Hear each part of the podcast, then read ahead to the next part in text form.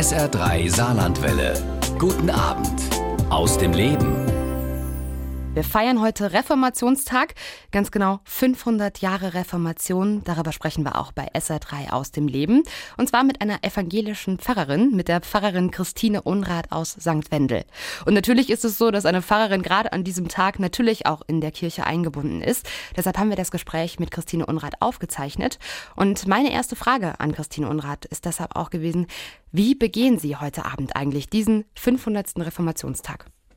Ja, ich bin ja eine St. Wendler-Pfarrerin und wir haben jetzt dann um 18 Uhr mit einem ökumenischen Gottesdienst die Nacht der Reformation eröffnet. In St. Wendel gibt es eine sogenannte multilaterale Ökumene. Das heißt, wir haben die katholische Vereingemeinschaft mit im Boot und zwei Freikirchen, Baptisten und eine freie Kirche mit uns gemeinsam. Und uns war das wichtig, dieses Reformationsjubiläum, dieses Gedenken auch gemeinsam zu feiern. Und dann haben wir um 18 Uhr auch mit einem ökumenischen Gottesdienst eröffnet und sind jetzt dabei, in unser Abendprogramm hineinzugehen, das ganz vielfältig ist an verschiedenen Orten wird gefeiert, weil auch alle äh, dieser vier Partner ihre Kirchen und Gemeindehäuser zur Verfügung stellen, sodass wir ein ganz buntes Programm haben. Mhm, ich habe genau hingehört. Sie haben gesagt, äh, Sie feiern. Das äh, wäre meine Frage, die sich da so ein bisschen anschließt. Also ist denn die Reformation tatsächlich für Sie ein Grund zum Feiern? Man könnte ja auch sagen, vielleicht auch zum Bedauern. Immerhin kam es zu einer Spaltung der Kirche da. Ich finde diese Frage sehr wichtig. Also ich gehöre auch eher zu den Menschen, die vom Gedenken erzählen. Aber ähm, ich glaube, es ist auch wichtig, äh, in diesen zehn Jahren, die wir auf dieses Reformationsjubiläum uns hin bewegt haben. Da haben wir in diesen Dekaden-Themen äh, auch diese Auseinandersetzung gehabt, die Sie jetzt gerade ansprechen. Auch diese Trennung äh, wurde eben auch sehr schmerzlich bewusst. Und das gilt nicht nur äh, in Bezug auf die römisch-katholische Kirche, sondern eben auch auf die freikirchliche Kirche und äh, Kirchen, so dass wir an der Stelle auch sehr viel miteinander gelernt haben, sehr unterwegs waren, so dass wir dann auch teilweise von unseren ökumenischen Partnern und Partnerinnen gesagt haben, also also ihr braucht euch nicht nur in Sack und Asche auf diese 500 Jahre zubewegen, sondern ihr habt auch Anlass, auch bestimmte Dinge ja auch zu feiern. Also ich gehöre auch zu denen, die einen kritischen Blick auf das äh, werfen, was auch Martin Luther in seiner Person äh, und auch aus seiner Zeit heraus bewirkt hat.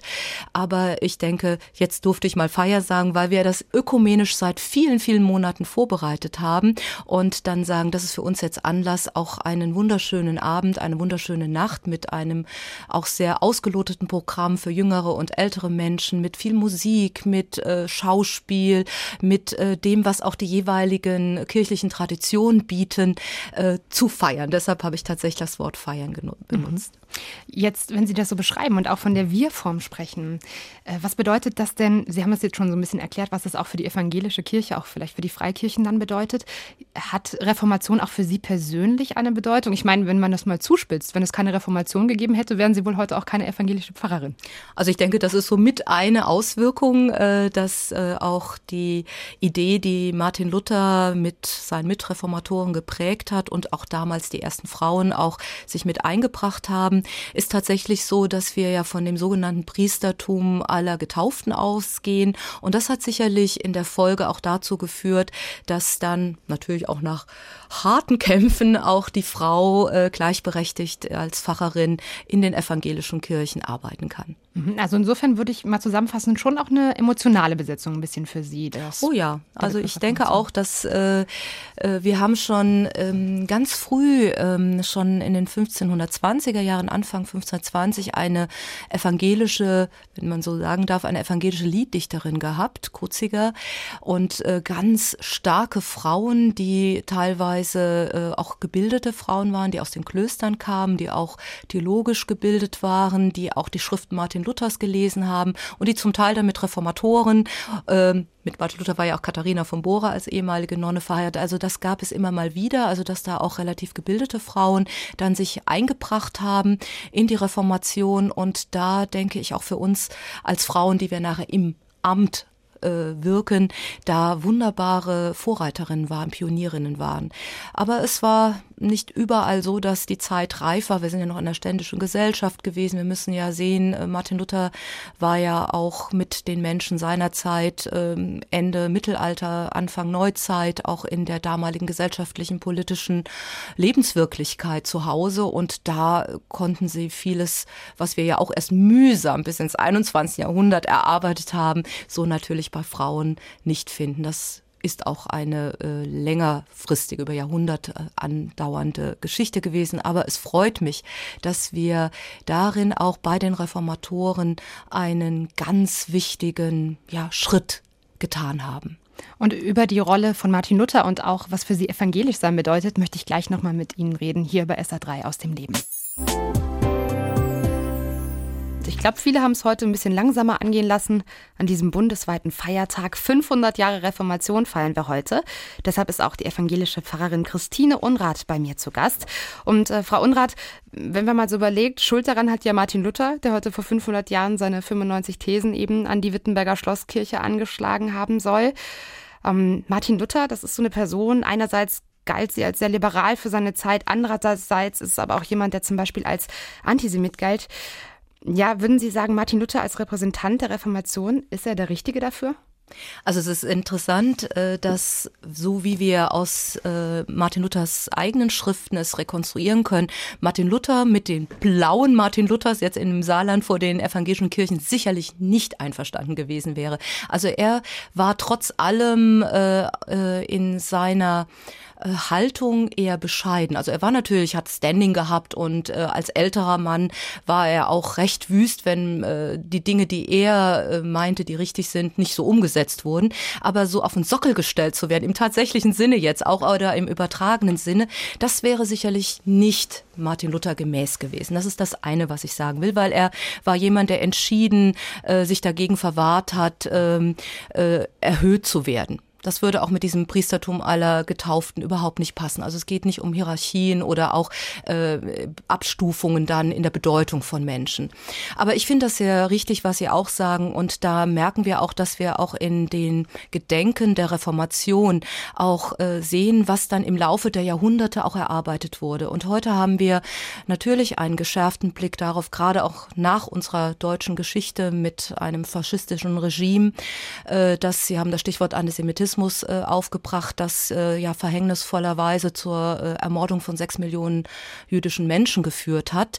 Ähm, da müssen wir wirklich sehr kritisch hinschauen. Und wir haben in Martin Luther in seinen jüngeren Phasen einen Menschen gehabt, der dachte, er könnte auch jüdische äh, Menschen für diesen neuen Weg, den er eingeschritten ist, begeistern, weil er sagte, wenn wir all das mal ähm, verändern, was in seinen äh, Augen ja falsch gelaufen ist zur römisch, im, im Bezug der römischen katholischen Kirchen seiner Zeit, dann würden auch Juden und Jüdinnen begeistert sein und evangelisch werden. Und er hat zum Beispiel eine Schrift geschrieben in seinen frühen Jahren, Jesus als Jude. Und das war ganz wichtig, weil wir sind heute in unserer Theologie, in unserer Forschung äh, so weit, dass wir sagen, wir können Jesus überhaupt nicht anders verstehen als aus seinem Jüdischsein heraus. Also wir haben eine ganz große Hochachtung entwickelt, was auch das Judentum und die jüdische Religion angeht.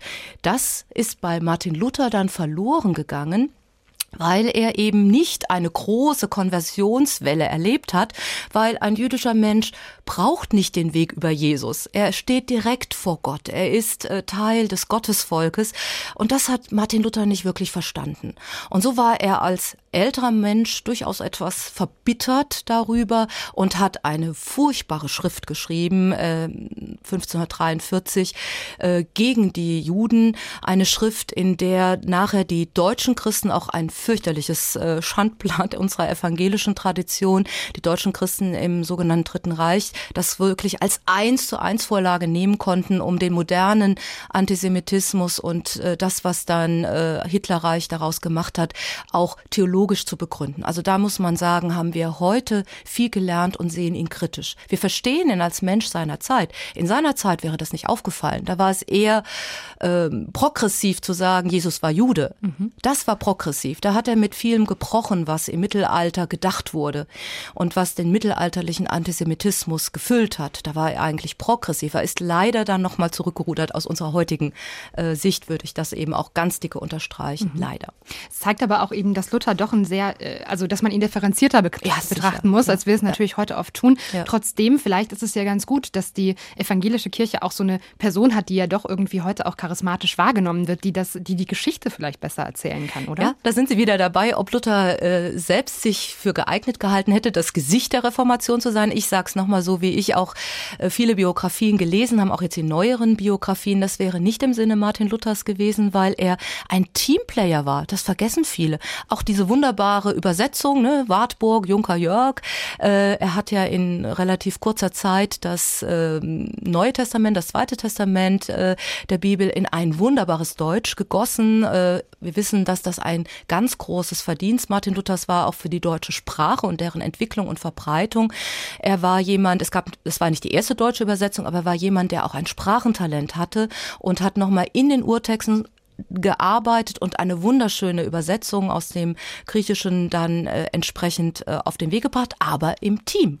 Er hatte auch dann die gesamte Bibel übersetzt und das war immer Teamarbeit mit Philipp Melanchthon und anderen äh, befreundeten Theologen hat er um Wörter gerungen, um Begriffe hat sie sich ähm, nochmal äh, sozusagen korrigieren lassen und das ist etwas, äh, was äh, Martin Luther dann so ein bisschen sich einordnen lässt. Deshalb glaube ich natürlich heute, ne, jedes, jede Nachricht braucht ein, ein Gesicht Sicht ist das eher so eine sehr moderne Form, auch Martin Luther zu nehmen. Er ist sicherlich einer der bekanntesten äh, Reformatoren. Aber ich sage es nochmal, wenn wir ihn jetzt ernst nehmen, auch an dieser Stelle mit unserem kritischen Blick, er hätte nicht gerne auf dem Sockel gestanden, der jetzt vor vielen Kirchen steht, mit dem blauen Lutherkopf drauf. Ja. Pfarrerin Christine Unrath ist heute zu Gast bei SA3 aus dem Leben, passend zum heutigen Feiertag. Wir feiern ja 500 Jahre Reformation und wir haben ja auch eben schon über Martin Luther gesprochen, sozusagen der Auslöser dieser Reformation. Frau Unrath, Sie haben gesagt, Luther war ein Teamplayer. Würden Sie sagen, das ist typisch evangelisch oder ich frage anders, was bedeutet es eigentlich für Sie, evangelisch zu sein? Also evangelisch zu sein bedeutet natürlich für mich schon auch äh, so diese Grundlage zu haben, die jetzt aus dieser äh, Urreformationszeit äh, herrühren, nämlich äh, zu sagen, wir haben die Bibel als Grundlage, wir dürfen sie aber historisch kritisch jetzt als moderne Pfarrerin natürlich auch verstehen und lesen und auch in unseren Gemeinden diskutieren. Aber jeder kann in der Bibel lesen und muss nicht ähm, eine Erklärungshilfe sozusagen äh, ex cathedra bekommen, also von Amts wegen. Das ist so dieses Mündigsein, also dass jeder Verantwortung übernehmen kann. Das ist für mich so typisch evangelisch. Und dass wir eben als Team tatsächlich auch in unseren Kirchen unterwegs sind. Natürlich sind wir sehr plural in der evangelischen Landschaft. Ähm, manchmal blicken wir etwas neidisch auf diese sehr klare hierarchische Struktur einer römisch-katholischen auch Weltkirche mit einem Papst an der Spitze. Bei uns ist es so, evangelischerseits äh, gibt es jetzt in Deutschland gesprochen sehr viele Landeskirchen und die sind dann wieder sehr eigen äh, verfasst. Es gibt auch eine gewisse Hierarchie in evangelischen Landeskirchen. Auch wir kennen Bischöfe oder Bischöfinnen.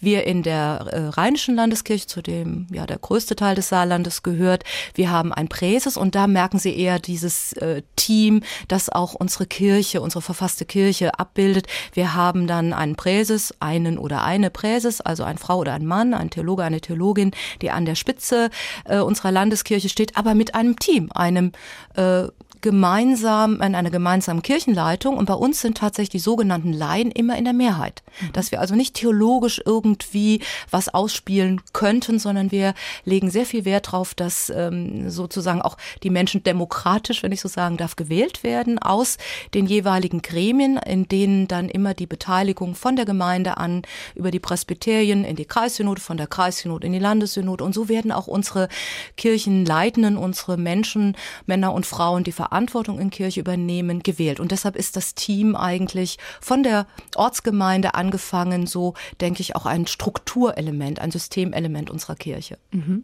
Das sagen Sie jetzt, wo Sie ja auch schon äh, mehrere Jahre in der evangelischen Kirche auch tatsächlich arbeiten, beschäftigt sind. Wie war das denn in Ihrer Kindheit? Haben Sie da die evangelische Kirche auch als sowas, ja, vielleicht auch Liberales erlebt? Also ich muss sagen, in meiner Kindheit, ich bin äh, in Saarbrücken-Rodenhof äh, mit Kirche, Gemeinde in Berührung gekommen, da war es ganz klasse mit Kindergottesdienst und dann eben später mit dem Kirchenunterricht, äh, um in der Zeit als Konfirmand und Konfirmandin dann eben auf die Konfirmation vorbereitet zu sein. Und da muss ich Ihnen sagen, war mir vor allen Dingen wichtig, weil ich mich sehr kritisch mit der Zeit des Nationalsozialismus von Hause aus schon auch schon als jugendlicher Mensch auseinandergesetzt haben, in meinem Konfirmator und Ortsfacher jemand zu finden, der Teil äh, der bekennenden Kirche war. Und äh, ich war auch in einem Dietrich Bonhoeffer Haus äh, dann äh, konfirmiert worden. Und Dietrich Bonhoeffer ist für mich persönlich eine theologische Vorbildfunktion. Ähm, und von daher äh, ist das für mich eben auch etwas, was mit diesem Evangelischsein verbunden war, dass es immer auch konkret Menschen sind.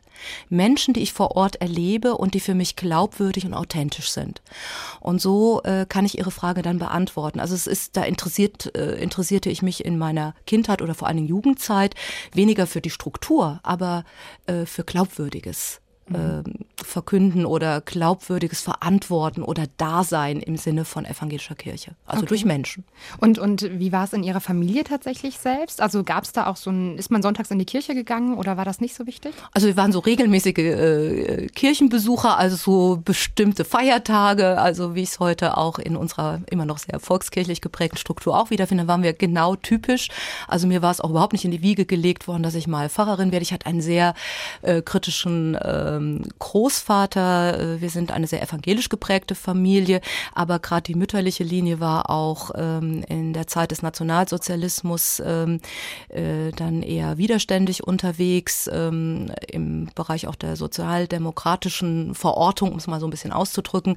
Und von daher haben wir auch immer einen kritischen Blick auf Kirche mitbekommen. Aber dieses Evangelischsein war eben so auch gelebt worden. Wir sind selbstverständlich getauft worden und wir sind selbstverständlich dann auch auch zur Konfirmation gegangen und wie gesagt, immer mal wieder in den Gottesdienst an den hohen Festtagen oder wenn auch familiäre Feiern anstanden, aber nicht jeden Sonntag. Mhm. Das heißt, wenn ich jetzt ähm, zur 15-jährigen Christine Unrat gekommen wäre und gesagt hätte, Christine, du wirst mal Pfarrerin, evangelische. Was hätten Sie mir da gesagt? Hätte ich gesagt, das kann nicht sein. Ich will Lehrerin werden. Und dann war es ja in der Zeit, ich bin ja Mitte der 70er Jahre, 15 Jahre alt gewesen. Da hätten Sie, wenn Sie auf Lehramt dann studiert haben, wurde mir dann im Gymnasium dann auch immer bewusster gleich ins Taxi gehen können und Taxifahrerin sein können. Und dann habe ich umgeswitcht und wollte Pathologin werden. Und ich habe 79 Abitur gemacht. Also es war jenseits der ganzen Forensik-Serien, die wir heute haben, weil wir auch einen guten Bekannten hatten, der äh, Pathologe war. Und ich habe schon dann damals mit 18 auch schon ein Praktikum machen können, bis hin zur Obduktion. Das war mein Berufswunsch. Also Sie merken, das wäre überhaupt nicht in meinem beruflichen Blick gewesen, schon gar nicht als 15-Jährige. Das kam erst später. Heute auf den Tag genau ist die Reformation 500 Jahre alt. Ja, und ohne Reformation gäbe es keine evangelische Kirche in Deutschland. Und ohne evangelische Kirche wäre Christine Unrat aus St. Wendel wohl kaum Pfarrerin geworden. Wie kam es denn dazu, dass Sie Pfarrerin geworden sind? Ja, es war eine biografische Erfahrung. Ähm, ich habe noch eine Schwester, meine Schwester und ich, wir haben schon sehr früh unseren Vater verloren. Da waren wir noch, also meine Schwester vier, ich acht Jahre, also knapp.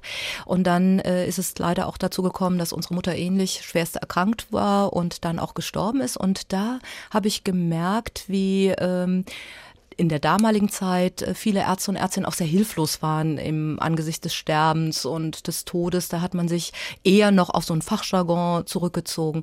Und da habe ich gemerkt, also Medizin, da ist so eine Leerstelle. Also da fehlt mir was. Und äh, meine Mutter, die hatte früher schon mal gesagt, du kannst gut reden, das wäre doch auch mal was, weil wir haben väterlicherseits eine Diakonissin in der Familie. Also da war ein etwas stärkeres äh, kirchlich geprägtes Element dann noch dazugekommen. Und äh, so hat das so wie so ein Widerhaken, aber jetzt nicht schmerzhaft, aber so als Erinnerungshaken so nachgewirkt. Und ähm, dann habe ich gemerkt, ja, also Leben bedeutet ja eben auch äh, diese Erfahrung von Kranksein oder auch Sterbefälle oder auch äh, Kinder zurücklassen müssen oder Eltern eben zu verlieren.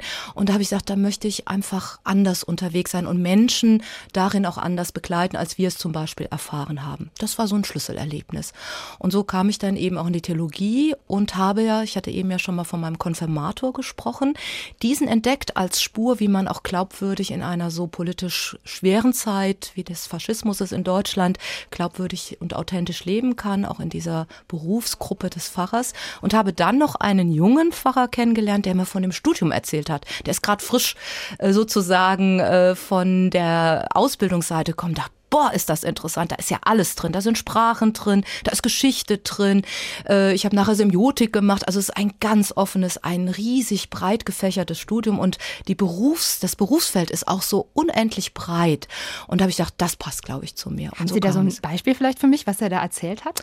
Ja, er hat, also der Junge, der mhm, junge Kollege, genau. der hat dann gesagt, ja, Christine, du, du kannst dich äh, in ganz verschiedene Sparten, also Kirchengeschichte, hat er auch gemerkt, wie mir das Thema äh, mit ähm, äh, Kirche und und äh, Judaismus. Also wie, wie, wie gehen wir auch als christliche Kirche mit unserer Wurzel um, also am Herzen lag. Oder ähm, ich war dann als Studentin in der Anti-Apartheid-Bewegung unterwegs. Also wie kann man das auch mit dem Glauben verbinden? Also klingelt nochmal der Dietrich Bonhoeffer so ein bisschen an. Und dann eben, wie kann man das heute in unserer Zeit leben? Und da äh, hat er mir das äh, gesagt, das würde gut zu dir passen. Und zugleich auch die Inhalte, da ist, da ist ähm, Gehalt dahinter. Du kannst dich auch kritisch mit allem auseinandersetzen und äh, wirst dann auch befähigt, auch dich über diese religiösen Fragen nach dem Sinn des Lebens, ähm, ja, wo kommen wir her, wo gehen wir hin und wie begleiten wir Menschen an den Krisenpunkten, den positiven wie den schweren, den negativ äh, erlebten, wie äh, Geburt, Taufe als Beispiel oder Trauung, ne, wenn man so eine partnerschaftliche, ja, so einen partnerschaftlichen Höhepunkt im Leben erlebt hat. Aber wie geht man denn auch mit, mit Sterben um, siehe auch Begleitung bei Sterbenden und deren Familien bis hin zur Bestattung. Also du hast das volle Leben und das bildet auch deinen Beruf ab. Ich hoffe, ich war jetzt ein bisschen konkret, weil sonst komme ich ganz ins Schwärmen von dem Theologiestudium, das auch, äh, wie gesagt, ich habe es in Saarbrücken, da können wir nur in der Fachrichtung studieren. Dann war ich nachher in Mainz, äh, wie gesagt, habe ich mit der Semiotik bis dahin auseinandergesetzt, die Lehre von den Zeichen. Umberto Eco klingelt da vielleicht ein bisschen an mit der Name der Rose. Mhm. Oder ähm, danach in Heidelberg, das ist eher so eine politische Theologie gewesen, auch mit der Verantwortung in der Welt, äh, mit gerade die Frage der Apartheid und solche Dinge, wie kann man da auch kirchlich dazu Stellung nehmen. Ich bin in den 80er Jahren, also 79, dann bis in die 80er Jahre im Studium gewesen und da war ja einiges im politischen Umfeld, auch ähm, Atomkraft und, und äh, Abrüstung und solche Dinge wirkten ja noch nach. Mhm. Das ist die eine Seite. Und dann plötzlich ist das äh, Studium zu Ende und Sie stehen als Pfarrerin in einer Gemeinde. Ganz so flott ist es leider nicht. Ich muss auch immer allen sagen, es ist leider ein langes Studium. Okay. Sie müssen halt drei Sprachen haben, Latein, Griechisch und Hebräisch. Da braucht es manchmal schon eine gewisse Zeit. Also sie, ähm, ich war jetzt relativ äh, schnell fertig, weil ich ja auch ein Waisenkind war, musste ein bisschen schneller studieren. Aber ich habe auch sieben Jahre, also sechs bis sieben Jahre müssen sie mindestens rechnen mit dem Studium. Und dann haben sie ihr erstes theologisches Examen. Dann sind sie zwei Jahre im Vikariat. Mhm. Das heißt, sie arbeiten als Vikar oder Vikarin dann mit einem Pfarrer, einer Pfarrerin in einer Gemeinde. In der Zeit ist auch ein sogenanntes Schulvikariat. In der Zeit werden wir auch äh, darauf vorbereitet, auch im Schuldienst in äh, Religionsunterricht eingesetzt zu werden. Interessanterweise müssen wir auch noch ein fremdes Fach unterrichten, damit wir wirklich ins kalte Wasser geworfen werden, uns da behaupten. Aber das ist dann auch so eine ganz wichtige Erfahrung. Da können wir uns auch noch mal äh, in dem Praxisfeld umtun. Das wird dann begleitet mit theoretischen Blöcken im Predigerseminar. Und das ist, wie gesagt, dann noch mal eine theoretische und sehr praxisbezogene zweite Ausbildung Ausbildungsphase, die dann mit dem zweiten theologischen Examen abgeschlossen wird. Dann sind sie noch mal ein bis anderthalb Jahre in einem sogenannten Hilfsdienst und dann können sie auf eine Fachstelle sich bewerben. Also sie haben im Schnitt, kann man sagen, fast bis zu zehn Jahren, bis sie dann tatsächlich die Fachstelle dann antreten können. Mhm. Man sollte meinen, also genug Zeit, um sich darauf vorzubereiten. Ja, ja. Was Sie da aber vielleicht doch überrascht hat, darüber reden wir in der nächsten Stunde mit der evangelischen Pfarrerin Christine Unrath hier bei SA3 aus dem Leben. Wenn wir mal so zurückdenken an die ersten Jahre in unserem Beruf, ich glaube, wir hatten da alle so eine gewisse Vorstellung und meistens kam es dann doch so ein bisschen anders. Wie sieht das denn bei einer Pfarrerin aus? Bei mir zu Gast bei SA3 aus dem Leben ist Pfarrerin Christine Unrath aus St. Wendel. Ja, und die ersten Gemeinde, äh, die ersten Jahre in der Gemeinde, erst als Vikarin und dann als Pfarrerin, wie waren die für die so, wie Sie sich das vorgestellt haben, Frau Unrath, oder kamen da doch Überraschungen auf Sie zu? Also ich gehöre zu den Menschen, die in der Lage sind, recht offen erstmal auf eine neue Situation und vor allen Dingen auf Menschen zuzugehen. Aber Sie müssen sich mal vorstellen, ich bin ja in meine erste Fahrstelle 1990 gekommen, als erste Frau. Das war damals in der Kirchengemeinde Alzerbrücken. Und ähm, da hatten wir im Kirchenkreis Saarbrücken erst eine noch nicht mal Handvoll Frauen gehabt. Mhm. Und das heißt, es gab auch innerhalb der evangelischen Kirche immer noch Vorbehalte auch äh, Frauen ähm, gegenüber im Amt. Und ich kam mir jetzt als recht junge Pfarrerin, also ich war dann erst mal 29 Jahre alt und sollte jetzt auch gestandenen Menschen, manchmal auch jenseits der 70 und 80, dann sozusagen das Leben erklären. Das habe ich nie gemacht, aber Sie wissen, ich sage das sozusagen. Also es ist eine Haltung, die ich hoffentlich nie angenommen habe, aber ich war in der Wahrnehmung dieser Menschen ja teilweise ihre Enkelin mhm. und dann eben ungewohnt eine Frau. Und da gab es dann äh, für mich so eine ganz wichtige Erfahrung, dass damals, ähm, also relativ am Anfang, eine Dame der Frauenhilfe dann zu mir gesagt hat, ich bin ganz offen zu Ihnen. Sie haben diese Beerdigung so schön gemacht. Ich hätte ja nie gedacht, dass dann wir Frauen so etwas können. Aber Sie haben da in dieser Rückmeldung auch gemerkt, welche ja, ähm, ja Sorgen oder auch gewisse Vorurteile noch mitgeschwungen äh, sind, auch im Blick auf eine Frau und die noch sehr jung war im Amt. Also das ist so eine Erfahrung, die ich also heute noch weiß und ich denke, äh, dann gab es auch sehr viele Rückmeldungen, die deutlich gemacht haben, wie schön es auch ist, dass dann auch eine Frau und ähm, ihre Sichtweisen äh, damit reinkommen. Denn für mich war es auch selbstverständlich, zum Beispiel äh, in äh, Bibelarbeiten auch zum Beispiel so Themen aufzugreifen wie Frauen der Bibel oder auch die äh, Evangelien auch und auch Jesus aus seinem Verständnis im Umgang mit Männern und Frauen zu zeigen.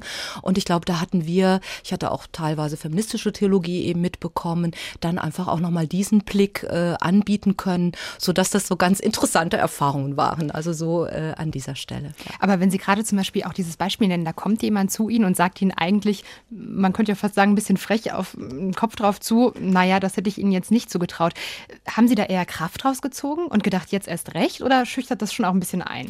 Also ich gehöre jetzt nicht zu denen, die so eingeschüchtert wirken, glaube ich. Also ich hatte das als ein ähm, wichtigen Lernschritt, äh, und zwar als Lerngemeinschaft. Da sind wir wieder beim Teamplaying. Also wir gehören in einer Gemeinde zusammen und ich bin da nicht auf einer anderen Ebene äh, und ich fand das sehr schön. Also das ist etwas, was äh, viel zu selten gemacht wird in der Gemeinde. Deshalb bin ich da sehr dankbar und ich bin auch sehr gerne in Frauenhilfen unterwegs und erlebe darin eine ganz große Lerngemeinschaft, auch Frauen, die dann bereit sind, ähm, auch neue Wege zu gehen, dass die auf den Weg sich gemacht haben und miteinander zu lernen. Also ich finde solche äh, auch ja kritische Äußerungen, das ist ja nicht immer negativ, ne? Also ich finde das wichtig und hilfreich und das finde ich ist für uns eine Lerngemeinschaft.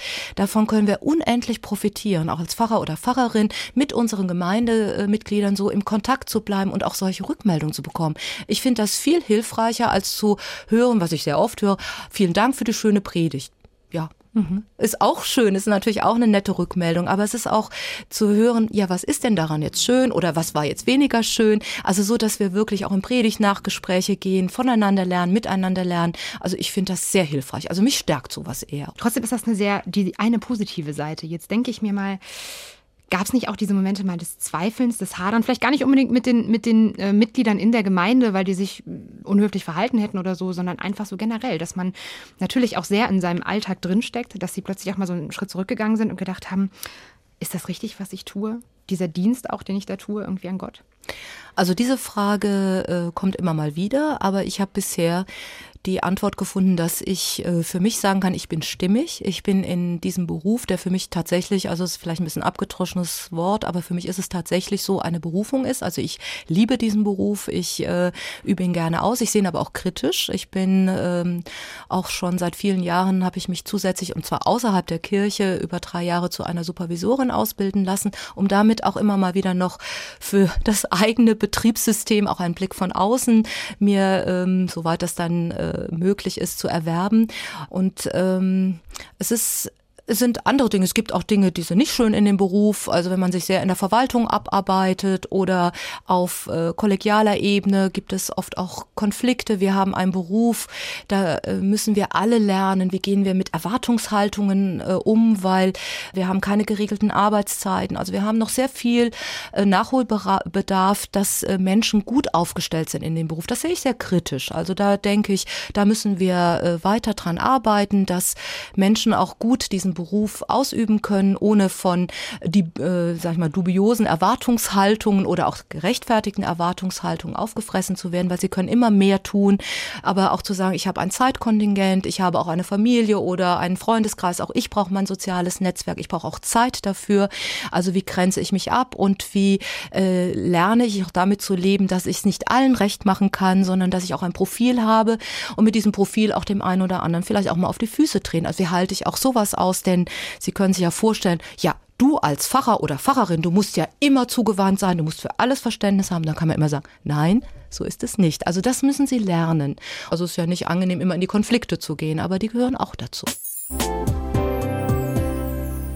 Pfarrerin sein, das ist das eine. Dann aber auch noch zusätzlich dahin zu gehen, wo es wirklich weh tut zum Beispiel in der Seelsorge für die Polizei, das ist dann nochmal eine ganz andere Nummer. Die evangelische Pfarrerin Christine Unrath hat genau das gemacht. Sie ist heute zu Gast bei SR3 aus dem Leben. Frau Unrath, Sie waren elf Jahre bei der Polizei als Seelsorgerin. Vielleicht können Sie unseren Hörern auch mal erklären, was hat man da für Aufgaben als Polizeiseelsorgerin?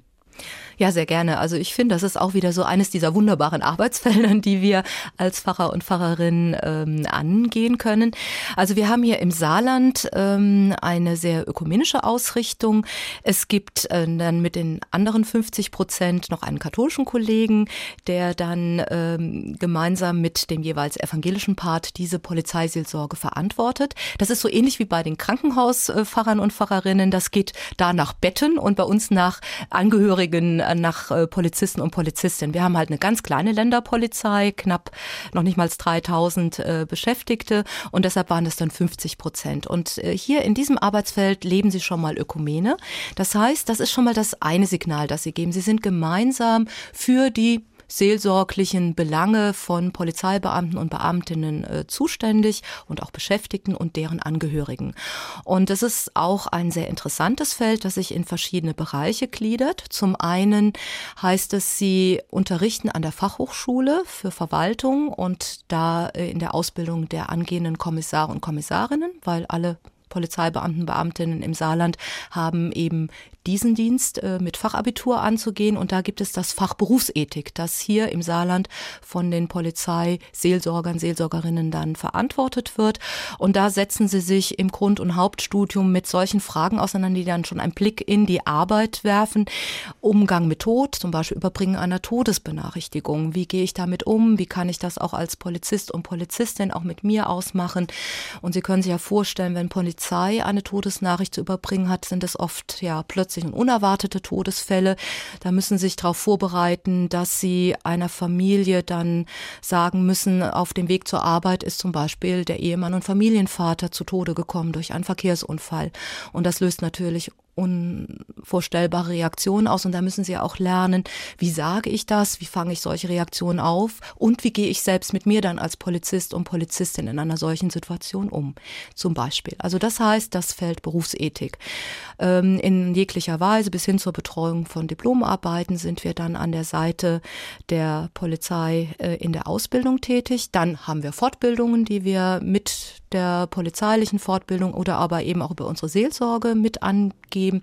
Und da haben wir sehr oft eben auch in Kooperation mit anderen äh, über Belastungen. Wie gehe ich mit Belastungen im Beruf um? Wie gehe ich gut mit mir um? So Themen wie auch Resilienz haben wir in die Polizei eingebracht oder eben auch Umgang auch mit ähm, Schwerstbelastung. Das ist eben die Traumaerfahrung. Ne? Auch Polizeibeamte, Beamtinnen äh, sind ja davor nicht geschützt in ihrem beruflichen Alltag, eben auch in Schwerst äh, belastende, in hochstressige Situationen zu kommen. Was macht das mit mir und wie kann ich lernen, auch mit solchen Erfahrungen gut umzugehen, dass ich einiger, einigermaßen verarbeiten kann. Da muss ich mal kurz nachhaken. Ähm dass der Polizist oder die Polizistin diesen ja, äh, Geschehnissen nicht aus dem Weg gehen kann, zum Beispiel eine Todesnachricht zu überbringen, das ist klar.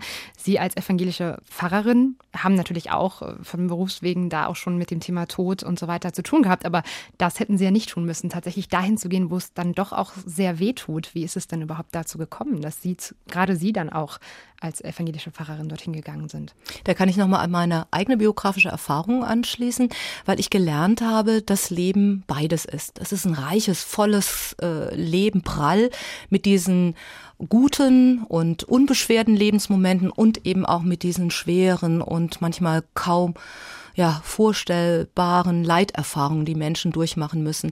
Und mir geht es darum, nicht Menschen dann in solchen Situationen zuzutexten. Da habe ich auch keine Antworten dazu. Wie kann Gott solches Leid zulassen? Aber zu sagen, ähm, es ist nicht etwas, was Gott schickt, um euch zu strafen. Also es ist mir ganz wichtig. Aber zu sagen, wir haben dieses Leben und dieses Leben ist so risikohaft, wie es nun mal ist. Und wir haben aber die Möglichkeit, jetzt reden Sie ja von meinem Beruf, Menschen in diesen Lebenssituationen zu begleiten begleiten. Und Sie werden das auch mit anderen Menschen sicherlich schon oder von anderen Menschen sicherlich schon gehört haben, das auszuhalten, da zu sein, manchmal auch mit Menschen einfach zu schweigen, weil es da keine Erklärung für gibt, aber da zu sein und das mit Menschen auszuhalten und ihnen eine Zuversicht in der Weise mitzugeben, dass man das überleben kann, überstehen kann und dass man es eines Tages irgendwie ein arbeiten konnte und dann ein Stück wieder des Lebensmutes zurückgewinnen kann. Und darin Menschen zu bestärken, zu bekleiden, ist eine sehr sinnvolle Aufgabe. Und das gibt dann selbst wieder Kraft, das auch auszuhalten. Weil ich sehe das Leben eben als von Gott gegeben und da äh, spreche ich wieder mit Dietrich Bonhoeffer äh, von guten Mächten wunderbar geborgen, erwarten wir getrost, was kommen mag. Aber dieses was kommen mag, ist eben offen. Gott hat uns nicht versprochen, dass wir ein glückliches Leben haben, aber Gott hat uns versprochen, dann da zu sein oder durch Menschen da zu sein, dass wir es irgendwie schaffen, auch diese ganz schweren und ganz grausigen Momente irgendwie auszuhalten. Die evangelische Pfarrerin Christine Unrath ist zu Gast bei SA3 aus dem Leben. Frau Unrath, Sie waren elf Jahre lang Seelsorgerin bei der Polizei hier im Saarland.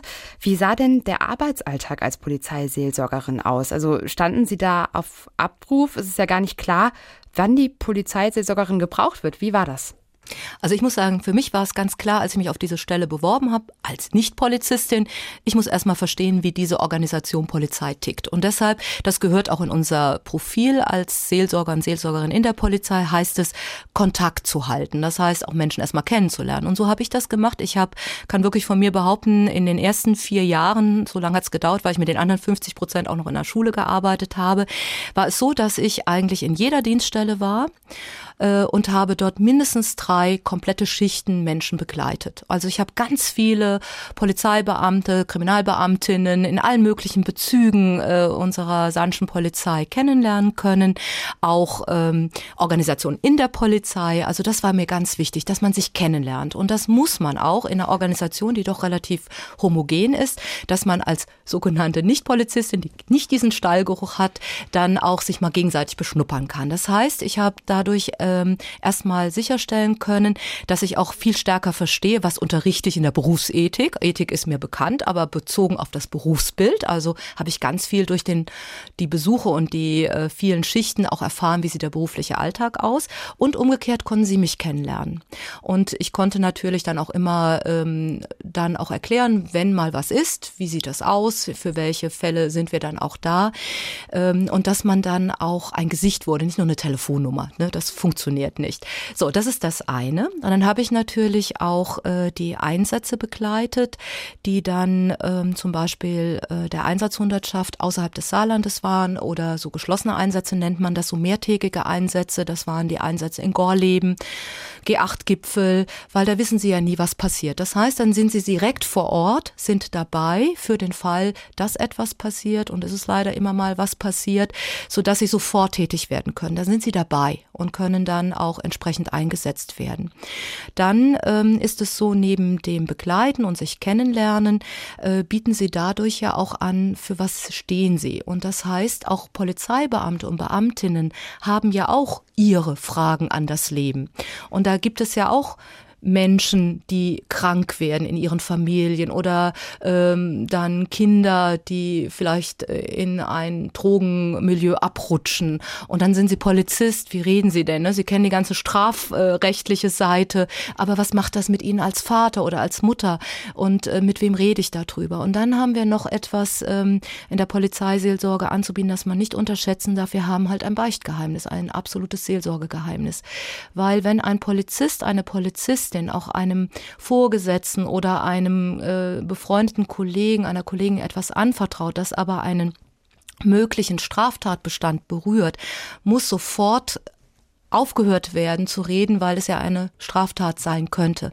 Und wir haben natürlich ein unverbrüchliches äh, Beichtgeheimnis und das ist auch nochmal ein ganz wichtiger Schutzraum, dass in Extremfällen auch wir dann äh, garantieren können, man kann sich uns anvertrauen und dann kann man miteinander überlegen, welche Lösungen für welche Probleme auch immer dann auch gefunden werden können. Wurde das denn tatsächlich auch oft in Anspruch genommen? Ich gehe mal davon aus, dass viele Polizisten und Polizistinnen vielleicht nicht unbedingt ähm, sehr gläubig waren oder sich überhaupt oft in solchen Situationen an die Kirche gewandt hätten. Aber wenn Sie dann da waren, haben Sie das genutzt? Ja, also das ist eben durch diesen persönlichen Kontakt passiert, durch das Vertrauen, dass wir dann, ich rede auch für meinen Kollegen, uns gegenseitig erworben haben, so dass ich wirklich sagen kann, ich musste immer so eine Statistik dann führen, also nicht namentlich und äh, so weiter, aber dass man das doch erfassen konnte. Von daher kann ich sehr genau sagen, dass ich so in den letzten äh, vielen Jahren, also ich war ja über elf Jahre in der Polizei, dass ich doch so Minimum drei Seelsorgegespräche in der Woche geführt habe. Da ging es aber jetzt nicht um die Hardcore-Sachen, das waren ja Ausnahmefälle,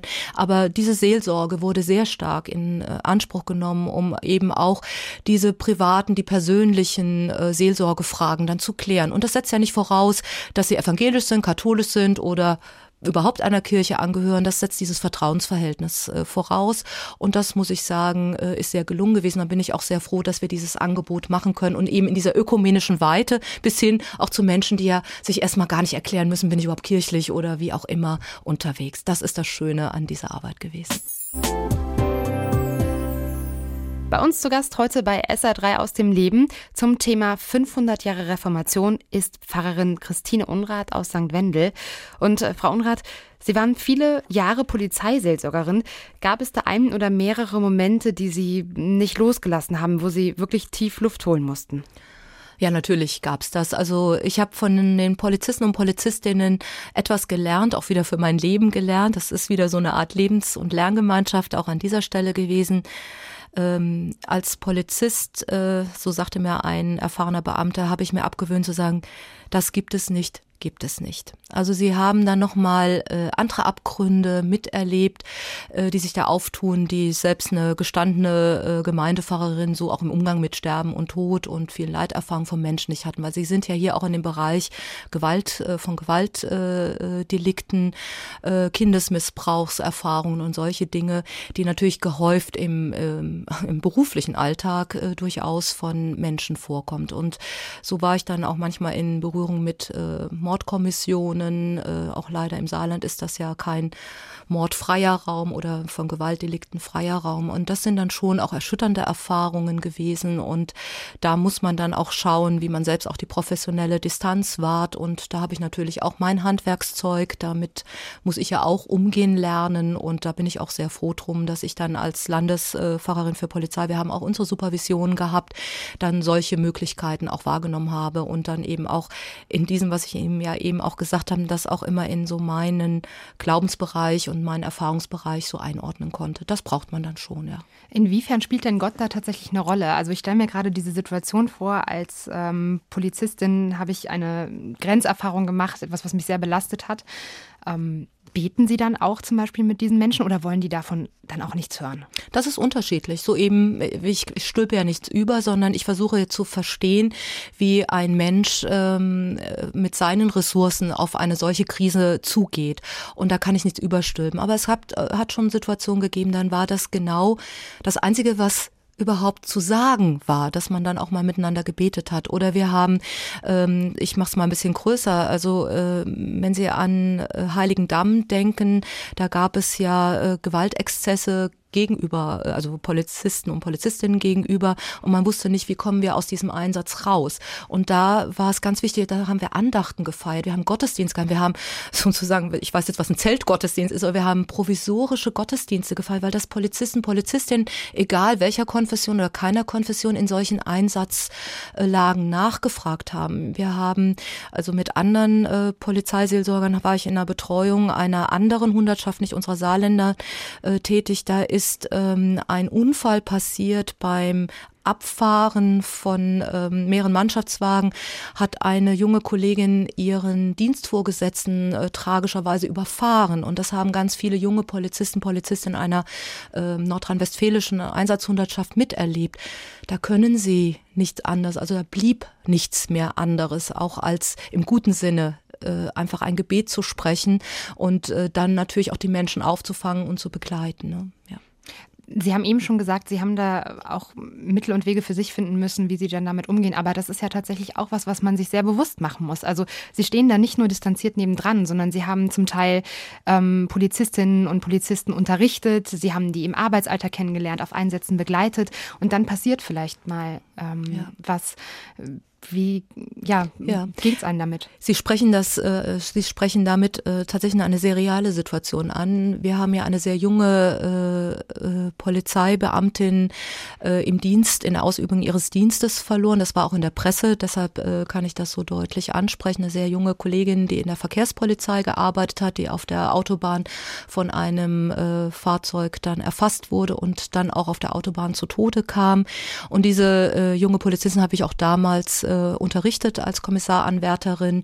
Und das sind natürlich Erfahrungen, äh, das sind dann natürlich nicht fremde Menschen. Und das, äh, diese große Betroffenheit, die die Kollegen und Kolleginnen dieser jungen Kollegin am äh, Unfallort hatten, die äh, hat sich natürlich äh, auch erstmal in der ganzen Organisation fortgesetzt. Ich hatte allerdings zunächst einen Arbeitsauftrag und der schützt sie zunächst. Ich bin dann gerufen worden, um jetzt den ähm, ersten, ähm, die erste erste Aufarbeitung äh, zu machen, da kann ich auf mein Handwerkszeug, weil ich bin ja auch traumatologisch dann fortgebildet worden, um dann auch wirklich in einer solchen Krise tätig zu sein und das ging auch gut. Dann habe ich allerdings auch ähm, äh, ein anderes, ähm, äh, die, die andere Aufgabe war dann eben auch die Trauerbegleitung der Familie, die allerdings bis heute geht, dann äh, mit äh, zu übernehmen. Und da habe ich dann das, was auch Kirche anbietet. Da gab es natürlich dann auch eine Beerdigung. Das war für alle wichtig, dass wir da Abschied nehmen Haben konnten. Sie die äh, ja. Mhm, genau. Und das sind dann solche Dinge, die auch mir helfen, weil äh, das ist für mich ja auch keine Unbekannte gewesen. Aber das hilft mir dann auch selbst. Sie haben ja auch nach meiner persönlichen Erfahrung gefragt das dann auch zu verarbeiten. Wenn Sie auf diese elf Jahre zurückgucken, was hat das mit Ihnen gemacht? Wie hat Sie das verändert? Also diese Zeit ist für mich eine Hochzeit gewesen. Ich war schon leidenschaftliche Gemeindepfarrerin, aber diese Arbeit in der Polizei, ich darf auch die Schule nicht runterfallen lassen, das war auch eine ganz wichtige Erfahrung. Es ist wichtig für uns, denke ich, auch mal außerhalb von unserem Kerngeschäft, wenn ich es mal so sagen darf, was Gemeinde ist ja sowas Klassisches, zu arbeiten und diese, sage ich mal, Lebens- und Arbeitsgemeinschaft mit Polizei erfahren zu haben und dann wirklich nochmal so in die Abgründe unserer Gesellschaft mit diesen äh, Menschen hineinzuschauen, die sicher sicherlich nicht alle fehlerfrei sind, aber eine großartige Arbeit machen, das ist für mich ein Geschenk. Es war eine wunderbare Erfahrung. Sie war elf Jahre lang bei der Polizei als Seelsorgerin. Darüber spricht sie heute Abend mit mir bei SA3 aus dem Leben. Und zwar Pfarrerin Christine Unrath. Wie war das denn als Frau bei der Polizei, Frau Unrath? Hat man sie da irgendwie immer ernst genommen oder gab es da auch so eine Art ja, Beschützerinstinkt? Sowas wie, wir müssen die Frau da rauslassen? Also das war gar nicht der Fall. Also ich denke, die Frauen in der Polizei haben sich ganz viel Respekt erarbeitet und umgekehrt war das eigentlich bei mir gar kein Thema, denn es wurde auch immer kommuniziert, äh, als Polizeifahrer oder Polizeifahrerin können Sie nicht erwarten in einem Einsatz, äh, dass sich plötzlich dann Polizeibeamte um Sie kümmern. Das heißt im Extremfall, Sie müssen halt irgendwie weg aus einer gefährlichen Situation und für sich selbst sorgen. Aber ich muss sagen, insgesamt ist Polizei unendlich fürsorglich. Also das haben auch, ich gehöre zur Rheinischen Kirche, auch meine Kollegen, Kolleginnen in der größten Länderpolizei von Nordrhein-Westfalen genauso erlebt, nicht nur in unserem fürsorglichen saarländischen Miteinander, so, dass sie immer schon einen Blick aufeinander haben. Es ist sehr viel ähm, auch da Teamgeist da und man achtet aufeinander. Aber es war jetzt nicht so, weil ich jetzt die Frau bin, aber auch mit dem Wissen umeinander, wir müssen schon gucken, dass dass, äh, dass wir uns entsprechend auch selbst in, in einer etwas gefährlichen Situation dann auch um uns selbst kümmern. Und das war auch so. Zum Beispiel, ich war mal beim 1. Mai dabei, da flogen halt die Steine. Ich habe zwar einen Einsatzanzug an, auf dem groß Polizeiseelsorge draufsteht, das ist aber für Steinewerfer jetzt erstmal uninteressant. Ähm, aber dann bin ich halt Richtung äh, Fahrzeuge ge gerannt, also ziemlich schnell sogar gerannt. Und das, das ist dann so. Ne? Okay, da sprechen Sie vielleicht auch noch ein ganz gutes Beispiel an. Ähm, Polizisten stehen ja heutzutage auch immer mal wieder in der Kritik. Also es ist nicht mehr dieses uneingeschränkte Bild von Autorität, was sie haben. Sie werden oft angefeindet, äh, Stichwort auch G20-Gipfel. Mhm. Da wurde sogar einigen Polizisten und Polizistinnen vorgeworfen, sie hätten die Gewalt, die da auch zum Teil eskaliert ist, provoziert. Ähm, wie erleben Sie das denn oder wie, wie, wie geht es Ihnen damit, wenn Sie sowas hören? Also ich denke, da muss man auch wirklich differenziert hinschauen. Also ich denke, man muss immer auch beide Seiten betrachten. Ich habe jetzt dadurch, dass ich Einsatzerfahrungen habe, auch äh, bei solchen Großschadenslagen oder Großdemonstrationen oder Einsatzlagen, äh, es gibt da ganz interessante Einsatzkonzeptionen und in der Regel sind die erstmal deeskalierend angelegt. Also das heißt, die äh, Polizeiführung entscheidet schon mal, haben sie einen Helm auf oder einen Helm nicht auf. Das wirkt schon ganz anders, ne? wenn sie in Körperschutzausstattung eine Reihe bilden oder ob der Helm neben ihnen ist ne? und äh, äh, kein Schild vor ihnen steht. Das heißt, äh, da haben sie eher äh, die Beurteilungslage, die entscheidend ist, um dann auch schon mal diese deeskalierenden Elemente in eine Einsatzsituation hinein äh, legen zu können. Es gibt aber auch Einsatzlagen, da weiß man, da gibt es eine sehr aggressive Stimmung und da wäre es leichtfertig, äh, Polizisten und Polizistinnen ungeschützt in diesen Einsatz zu gehen, nämlich bis sie die Körperausstattung anhaben. Das braucht eine Zeit. Ich denke, es gibt auf beiden Seiten, ich rede jetzt mal von Demonstranten und äh, Polizisten, gibt es immer auch welche, die absolut überziehen und äh, aggressiv sind und Gewalt anwenden. Aber Gewalt ist tatsächlich auch ein Einsatzmittel, wenn nichts anderes geht. Muss, muss dann leider auch eingeschritten werden. Aber auch da wird immer sorgfältig untersucht, wenn Gewalt angewandt wird. Äh, es muss transparent sein, es muss legal sein, legitimiert sein. Also auch da muss man schauen, wir sind in einem Rechtsstaat. Also ich hätte sonst als Pfarrerin da nicht arbeiten können, wenn wir nicht diese Polizei hätten in einer freiheitlichen Demokratie, die aber auch wehrfähig sein muss und sich auch wehren muss, um die Rechte, unsere Freiheitsrechte auch zu schützen. Mhm. Ich habe noch eine andere Frage, die auch mit der Polizeiseelsorge zu tun hat, aber in eine bisschen andere Richtung geht. Und zwar ähm, die kirchlichen Seelsorger bei der Polizei.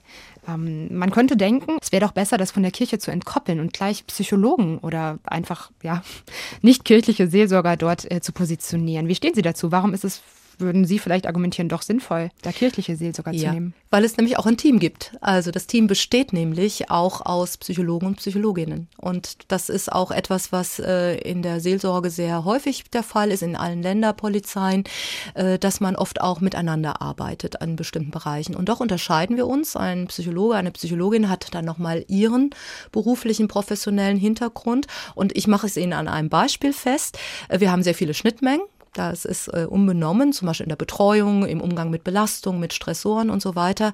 Dann haben wir aber als kirchliche Menschen, das hatten Sie ja gefragt, zum Beispiel diese Begleitung auch von Polizisten und Polizistinnen in ihren Krisensituationen. Zum Beispiel als positiv, also Lebenskrise sind ja auch durch ein positives Ereignis herausgehend, Heirat. Das könnte der Psychologe jetzt nicht. Also wir trauen ja auch sehr oft Polizisten und Polizistinnen, die oft mit ihrer Herkunftskirchengemeinde oder Pfarrei nicht mehr so viel Kontakt haben, aber durch dieses, man kennt jemand, man hat Vertrauen zu jemand, äh, kann man sich gut vorstellen, sich dann von dem Polizeifahrer, der Pfarrerin dann trauen zu lassen. Die Kinder werden dann immer mal wieder auch von uns getauft oder eben auch Bestattungen äh, zu übernehmen, weil man sagt, da ist der Bezug da, die haben Verständnis dazu, gerade wenn es auch tragische Umstände gibt. Und das könnte jetzt ein Psychologe, eine Psychologin eben nicht leisten. Und ich hatte eben schon mal erwähnt, wir haben ein äh, Seelsorgegeheimnis, das über auch die ärztliche Schweigepflicht hinausgeht das ist unverbrüchlich. Das heißt, Sie können von der ärztlichen Schweigepflicht befreit werden, aber vom Seelsorgegeheimnis geht es nicht. Und das ist also etwas, was wir dann eben zusätzlich anbieten können. Und von daher sehe ich eben den psychologischen Dienst und den seelsorglichen Dienst als eine Ergänzung sehr gut aufgestellt, als Angebote für unsere Polizisten und Polizistinnen. Und Sie merken, es gibt spezielle Fälle, da passt das eine oder das andere. Die evangelische Pfarrerin Christine Unrath aus St. Wendel ist zu Gast bei uns und ich würde gerne mit Ihnen, Frau Unrath, über das große Thema Ökumene sprechen. Ich habe mal nachgeschaut. 1910 gab es die Weltmissionskonferenz in Edinburgh. Das war sozusagen der Beginn unseres Verständnisses von Ökumene, also dem Wiederaneinanderrücken von katholischer und evangelischer Kirche. Meistens geht das ja eher von der evangelischen Kirche aus, Frau Unrath. Was glauben Sie, was würde Luther sagen? War das jetzt alles umsonst? Nein, gar nicht. Was er ja wollte, war ja die Kirche seiner Zeit zu verändern, zu reformieren. Dass da jetzt gleich eine neue evangelische Konfession äh, entstanden ist und daraus wieder weitere evangelische Kirchen. Wir haben, Sie haben ja dann bei Ihrer Recherche sicherlich gesehen, es gibt ja hunderte von äh, christlichen Kirchen. Ähm, das konnte er sicherlich so nicht abschätzen. Aber ich glaube, ähm, es passt ja in das evangelische Profil, dass äh, diese Freiheit darin auch ihren Ausdruck findet. Die Freiheit, äh, sola fide, allein durch den Glauben, sola scriptura, allein durch die Schrift, den jeweiligen Weg mit Gott zu gehen und dann in einer jeweiligen, wie auch immer, verfassten Form von Kirche. Also von daher, ja, ich weiß nicht wirklich, was er sagen würde, aber ich könnte mir vorstellen, äh, es würde ihn sicherlich eher freuen, weil es eine große Bandbreite geworden ist, eine Vielfalt, die er sich sicherlich in der äh, Form so äh, vielleicht auch gewünscht hätte, dass mehr Freiheit reinkommt. Im Prinzip, das Ziel ist ja schon eben auch diese Annäherung. Mhm. Ne? Also jetzt in unserem konkreten Kontext schon von der evangelischen Kirche in Deutschland zu äh, Kathol oder die beiden zusammen eben einfach besser zusammenarbeiten, sich wieder ein bisschen annähern, vielleicht auch in ihrer Arbeit. Ist denn das Endziel, dass es wieder eine Kirche wird oder ist das unrealistisch? Also ich glaube, ich bin jetzt ja wirklich auch eine Ökumenikerin, also auch eine überzeugte äh, Pfarrerin, die sich gerne in die auch multilaterale Ökumene einbringt. Aber ich glaube, wir haben äh, auch durch unsere unterschiedlichen Traditionen, auch äh, Prägungen, die den jeweiligen christlichen Kirchen auch sehr wichtig geworden sind. Aber wir dürfen uns ähm, in unserer Verschiedenheit besser verstehen. Und was uns eben auch mit allen christlichen Kirchen verbindet, ist ja äh, Solus Christus. Also für die christlichen Kirchen gilt, wir sind eins in Jesus Christus. Und das hat der Ökumene, denke ich, einen guten Schub gegeben, dass wir uns nicht mehr daran abarbeiten äh, und unsere Unterschiede um die Ohren zu hauen, um es jetzt mal ein bisschen drastisch auszudrücken, sondern um unsere Verschiedenheit als ein Reichtum der unterschiedlichen Gaben zu sehen. Das heißt nicht, dass wir in eine Kirche sozusagen einfließen müssen, aber dass durch diese Annäherung, die Sie jetzt so als äh, Wort benutzt haben, dass wir uns annähern auch im Verständnis, dass wir uns äh, selbstbewusst als Kirchen wahrnehmen, aber in dieser Einheit unter Jesus Christus subsumieren dürfen. Das ist jetzt vielleicht aber auch sehr die evangelische Perspektive. Die Katholiken sehen das wahrscheinlich auch ein bisschen kritischer. Ich meine, sie glauben nun mal eben auch an ihre, an ihre Wahrheit. Ähm, wenn Sie ganz ehrlich sind, finden Sie, die Katholiken stehen vielleicht der Ökumene manchmal im Weg? Also das ist ganz interessant, dass Sie diese Frage stellen. Ähm, also die katholischen Theologen, die sich auch jetzt hier in Deutschland und darüber hinaus in den ökumenischen Prozess einbringen, sind sehr offen, sehr gut in der Ökumene gebildet und äh, bringen also immense Impulse rein und das immer auch von ihrem römisch-katholischen Herkommen her. Also das ist eine wunder, wunderbare Erfahrung. Deshalb muss ich das einfach so deutlich sagen. Es ist nicht nur eine Bewegung der evangelischen Kirchen aus, sondern es ist auch eine, äh, die aus der römisch-katholischen Tradition heraus auch personalisiert ist. Und wenn wir jetzt auch hier auf Saarland runterbrechen, also wir haben hier im Saarland, ich bin da zufälligerweise ja auch Mitglied, die Ökumene-Kommission des Bischofs äh, Stefan Ackermann. Äh, also das sind auch Zeichen, die deutlich machen, was ähm, auch von der römisch-katholischen Seite aus möglich ist. Also ich hatte ähm, nicht nur jetzt in dieser Mitarbeit in der Ökumene-Kommission, die es seit einigen Jahren gibt, die Erfahrung gemacht, sondern wir hatten ja vor vielen Jahren auch den Katholikentag hier in Saarbrücken. Und da war ich damals, war ich auch äh, im Arbe in der Arbeitsgemeinschaft christlicher Kirchen für meine Landeskirche sitze, da sitzen auch die Bistümer drin, war ich auch eine Vertreterin äh, bei der Vorbereitung der Messen, die während des Katholikentages gefeiert werden, als einzige nicht-katholische Theologin, und zwar nicht in den ökumenischen Gottesdiensten, die es auch schon damals gab, sondern auch da. Und das ist ein wunderbares Zeichen, denke ich, auch einer ökumenischen Weite, auch der römisch-katholischen Kirche. Ich muss jetzt wirklich auch eine Lanze dafür brechen.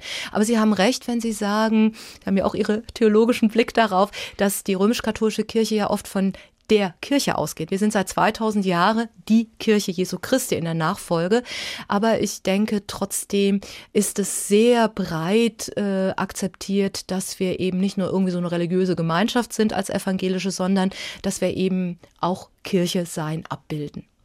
Und ähm, jetzt haben Sie so ein Beispiel genannt, was schon eher ein bisschen im Größeren funktioniert hat. Äh, ich hätte tatsächlich gedacht, naja, Ökumene funktioniert, wenn dann eher so im Kleinen statt im Großen. Würden Sie dem äh, zustimmen oder widersprechen?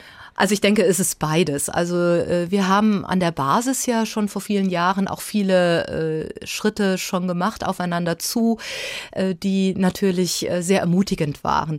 Da haben wir auch, denke ich, von der offiziellen römisch-katholischen Kirche, wenn ich es so sagen darf, auch ähm, gerade was das gemeinsame Feiern, Eucharistie und Abendmahl, das ist zum Beispiel so eine Nagelprobe, gemerkt, da sind wir doch noch weit davon entfernt, es tatsächlich als ein gemeinsames Abendmahl oder eine gemeinsame Eucharistie zu feiern. Da gebe ich Ihnen recht. Also das hat dann so ein bisschen die Basis wieder verunsichert, die da vielleicht schon etwas weiter war und sich gegenseitig äh, in Gastfreundschaft eingeladen hatte. Da sind wir noch mal ein bisschen von abgekommen, so dass ich denke, wir haben da noch Aufgaben, die zeigen sowohl vor Ort als auch ähm, jetzt Sie haben so ein bisschen die Hierarchieebene angesprochen äh, in den leitenden ähm, Gremien und Foren. Da müssen wir noch weiter aufeinander zugehen. Da gebe ich Ihnen recht. Aber ich finde es an beiden Stellen so. Ich kann das schlecht so ausspielen. Ne? Und jetzt gucken wir mal auf die Kirchenaustritte. 2016 waren das bei der evangelischen Kirche 190.000 Menschen, bei der katholischen nur in Anführungszeichen 162.000. Ja, da sieht man schon, die evangelische und die katholische Kirchen, die haben eigentlich das, das gleiche Problem. Zu Gast bei SA3 heute zum 500. Reformationstag ist die evangelische Pfarrerin Christine Unrath. Und Frau Unrath, genau Sie frage ich jetzt mal, wie erklären Sie sich, dass so viele Menschen aus der Kirche austreten, gerade auch aus der evangelischen Kirche? Also Kirchenaustritte äh, sind sehr vielfältig. Das ist ähm, zum einen erstmal äh, wahrzunehmen. Ich habe zufälligerweise auch äh, viele Jahre in der Kircheneintrittsstelle, also gearbeitet. Und wenn dann Menschen nochmal zurückgekommen sind, konnte man sie ja direkt befragen, warum sind sie aus welcher Kirche auch immer ausgetreten. Und äh, zum einen sind es oft die finanziellen Erwägungen, dass Menschen, die im Erwerbsleben stehen, sagen, das äh, rechnet sich für mich nicht. Was habe ich davon? Und das ist eine Freiheit, die sich evangelische, Sie haben ja gefragt, warum die evangelischen eher austreten, dann nochmal mehr sagen lassen äh, im Sinne von, äh, ich habe die Freiheit zu entscheiden, wie ich meinen Glauben gestalte. Und das äh, fällt dann Evangelischen dann eher leichter, weil diese Bindung nicht so stark ist. Das ist das eine, diese evangelische Freiheit und eben dieses, was habe ich davon? Und ich entscheide lieber selbst, wo ich meine Gelder, wenn ich was spenden möchte, einsetze. Also das haben wir sehr oft gehört. Äh, weniger ist es eine konkrete Verärgerung mit etwas, was sie in der evangelischen Kirche erlebt haben. Das kommt auch vor, dass es konkret das Bodenpersonal ist oder was auch immer. Oder bestimmte Entscheidungen. Wir sind ja auch eine sehr progressive Kirche, wenn Sie dran denken. Bei uns wurde das jetzt auch in meiner Landeskirche positiv entschieden, auch gleichgeschlechtlich liebende Menschen auch zu trauen. Und das kann wiederum für Menschen, die da eher traditioneller, konservativer unterwegs sind, in der evangelischen Kirche auch ein Anstoß sein und zu sagen, jetzt reicht's mir, das ist nicht mehr meine Kirche, ich trete aus. Und bei uns wird auch ausgetreten, weil der Papst irgendwas gesagt hat. Also das gibt es auch. Oder die Missbrauchsskandale, die äh, wir auch in der evangelischen Kirche haben, vielleicht auch nicht in dem Umfang die dann aber auch gerade, äh, auch wenn sie katholischerseits waren, dann auch evangelischen einen Grund gaben, auszutreten. Wenn Sie das, ähm, diese Zahlen hören, schmerzt Sie das? Tut das weh? Also ich habe damit jetzt ehrlich gesagt keine Probleme, weil ich äh, da sehr mit Jesus unterwegs bin, in Anführungszeichen. Ähm, es muss nicht die Quantität sein. Aber ich denke, wir sollten uns von dem Gedanken verabschieden, eine Volkskirche weiterhin zu sein. Und das trifft uns beide. Also Sie haben da eben ja auch beide, römisch-katholisch und äh, die EKD, hatten Sie jetzt gesagt, in den Blick genommen. Wir müssen dem auch ins Auge sehen, dass sich da Dinge verändern. Wir haben allerdings auch etwas, was wieder ermutigend ist.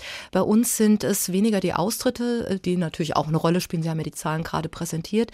Aber bei uns sterben ja mehr Mitglieder der Kirche, als äh, wir durch Taufen wieder hinzugewinnen. Das hat natürlich auch was mit dem demografischen Wandel zu tun, weil wir insgesamt ja in Deutschland eine höhere Zahl an Sterbefälle haben als an Geburten. Und dann in den Geburten muss man dann wieder schauen, wer entscheidet sich dann für eine Taufe. Und da haben wir in beiden der noch Volkskirchen eine äh, steigende Tendenz. Das ist für uns jetzt wieder eine ermutigende, auch überraschende Feststellung, dass jetzt wieder jüngere äh, Menschen äh, durch die Taufe ihrer Kinder sagen, uns ist da was wichtig, was wir bei den Kirchen finden. Und Sie sagen ja auch, was in der Kirche finden. Wissen Sie, was ich mich da immer frage, wenn ich zum Beispiel in einer Bücherhandlung bin und ich sehe diese ganzen Ratgeberbücher, da sehe ich Achtsamkeitstraining, Heilfasten, Yoga, was es nicht alles gibt. Und wenn man mal so ein bisschen zurückgeht bei aller Kritik, die zum Beispiel auch die katholische Kirche, sagen wir mal ein Beispiel Umgang mit Homosexuellen ähm, erfährt, ganz viele Dinge die, nach denen Menschen heute suchen, das ist zumindest mein Gefühl, findet sich eigentlich in der Kirche. Meinen Sie, mit dieser Entwicklung vielleicht auch die Kirche schafft, die Leute da abzuholen oder ähm, schafft sie das nicht so richtig? Mein Eindruck ist ehrlich gesagt, sie schafft es nicht so richtig. Sie haben jetzt gerade so die Bereiche der äh, Spiritualität angesprochen, diese Sinnhaftigkeit des Lebens erschließen hilft. Ich glaube, da sind wir einfach zu zögerlich, es auch zu zeigen. Also ich denke, da müssen wir einfach nochmal schauen, wie können wir das besser umsetzen? Wie können wir die Menschen da abholen, wo sie auch dieses Bedürfnis haben und es zeigen? Weil das ist eigentlich unser Markenkern durchaus aus. Sie haben ganz recht, aber wir kriegen es wahrscheinlich nicht so vermittelt, wie wir es könnten. Dabei haben wir Chancen. Also wir haben Schulen, in denen wir zum Teil ja auch als äh, Pfarrer, Pfarrerin oder Religionslehrer und Lehrerinnen ähm, natürlich Lehrplan und Lernplan orientiert arbeiten. Das ist ja nicht missionarisch, aber indem wir doch auch Dinge mit vermitteln helfen können, die Menschen dann in in dem jetzigen oder späteren Leben dann diesen Sinn nochmal erschließen hilft. Also da sind so viele Möglichkeiten, die wir schon mal nutzen sollten. In der Caritas, in der Diakonie, mit Beratungsstellen, die wirklich allen Menschen offen stehen. Da wird nicht gefragt, bist du katholisch oder evangelisch. Also ich kann es für unsere evangelischen Beratungsstellen sagen, die da sind, wenn Familien Probleme haben. Und das sind einfach Dinge, die wir einbringen von Krankenhäusern, Kitas, mal gar nicht gesprochen. Also da gibt es schon viele Felder, die wir bestellen, aber ja, wir schaffen es nicht, es auch in das Herz und das Bewusstsein der Menschen zu bringen, dass das auch vieles ist, was wir hätten. Haben Sie irgendeine Idee, wie das gehen könnte? Also ich denke, ähm, es ist für mich eine Beziehungsarbeit. Also ich glaube, so diese Erfahrung gemacht zu haben, in Beziehung zu treten mit Menschen und dahin zu gehen, wo Menschen sind. Es gibt wieder die Bewegung, Ladenkirche zu sein, dahin zu gehen, wo Menschen sich auch versammeln. Und wir können nicht voraussetzen, dass es eben immer 10 Uhr morgens ist, dass Menschen da aus den Betten kommen oder aus einem sehr umtriebigen äh, Wochenalltag dann in die Kirche kommen. Es ist auch ein Ort und da haben wir auch Menschen, die das gerne so haben, aber daneben auch andere Formen entwickeln und nochmal viel aufmerksamer sein, was brauchen Menschen und zu welchen Zeiten brauchen es Menschen. Und da schauen, können wir da nicht noch ein anderes Angebot machen? Und ich glaube, in das, was wir haben, zu investieren, das sind die Menschen. Menschen, die äh, Kirche ja sind. Also wir haben ganz viele Schätze in unseren Ehrenamtlichen, die äh, darin bestärkt werden können, zu zeigen, dass es Spaß machen kann, dazuzugehören oder sich irgendwo in einem dieser kirchlichen Felder zu betätigen und das ruhig zu zeigen und äh, darin bestärkt zu werden, das auch mit anderen zu kommunizieren. Also da sein, wo Menschen sind. Frau Unrath, zum Schluss möchte ich mit Ihnen gerne über das Thema Kirche der Zukunft sprechen. Was sind denn die Herausforderungen der Kirche? Und ich sage jetzt auch wirklich bewusst Herausforderungen der Kirche, weil ich glaube, die Herausforderungen sind eigentlich die gleichen für die katholische und die evangelische Kirche in Deutschland. Also ich denke weiterhin glaubwürdig zu sein, authentisch zu sein und dieses für die Menschen sich einsetzen. Also dass wir weniger als die Kirche uns intern verwalten und uns so miteinander beschäftigen, sondern dass wir Kirche dann sind, wenn wir für andere da sind. Und das finde ich, ist für mich der Blick in die Zukunft. Zu schauen, was brauchen Menschen? Wie können wir diese Ebenbildlichkeit Gottes in unserem Menschsein leben, wie können wir würdevoll, respektvoll und achtsam miteinander umgehen und woraus entwickeln wir mit diesem Menschenbild, mit dieser Achtung voreinander dann auch ähm, das, was Aufgabe von Kirche sein kann. Also es geht mir ganz deutlich darum, dieses Angenommensein von Gott, ähm, keinem Menschen aus welchen Gründen auch immer abzusprechen, sondern dieses als eine Grundvoraussetzung zu sehen, um so auch eine Kirche der Zukunft aufzubauen, die offen ist, dieses zu leben, dass kein Mensch runterfällt, dass wir miteinander unterwegs sind und Menschen darin bestärken und begleiten, ihr Leben zu leben, auch mit ihren spirituellen, mit ihren religiösen Sehnsüchten und Möglichkeiten. Das würden Sie sagen, ist auch etwas, was Sie sich von der Kirche vielleicht ganz persönlich wünschen würden? Ja. ja? ja. Was ist es denn, was Sie der Kirche wünschen würden? Dass sie nicht ängstlich in die Zukunft geht, sondern voll Gottvertrauen. Okay. Blicken wir doch mal in die Zukunft. Heute, am 31. Oktober, gedenken wir 500 Jahren Reformation. Was glauben Sie denn, werden wir das in 250 Jahren auch nochmal feiern? Also sozusagen 750 Jahre Reformation, vielleicht auch wieder mit einem deutschlandweiten Feiertag. Wie stellen Sie sich das vor? Wissen Sie, dass ich das überhaupt noch nicht gedacht habe? Keine Ahnung. Vielleicht sind wir dann schon auf dem Mars und äh, ich weiß nicht in welchen äh, Sphären. Also ich denke, ja, wenn es äh, der ja, Kirche der Reformation gelingt, eben sich auch weiterhin zu reformieren und da zu sein, wo die Menschen auch Kirche brauchen. Genau. Vielen Dank, Frau Unrath, dass Sie heute da waren bei SA3 aus dem Leben. Sehr Waren gerne. Sehr spannende drei Stunden mit Ihnen. Sehr gerne. Herzlichen Dank dafür. SR3 aus dem Leben. Immer dienstags im Radio, danach als Podcast auf sr3.de.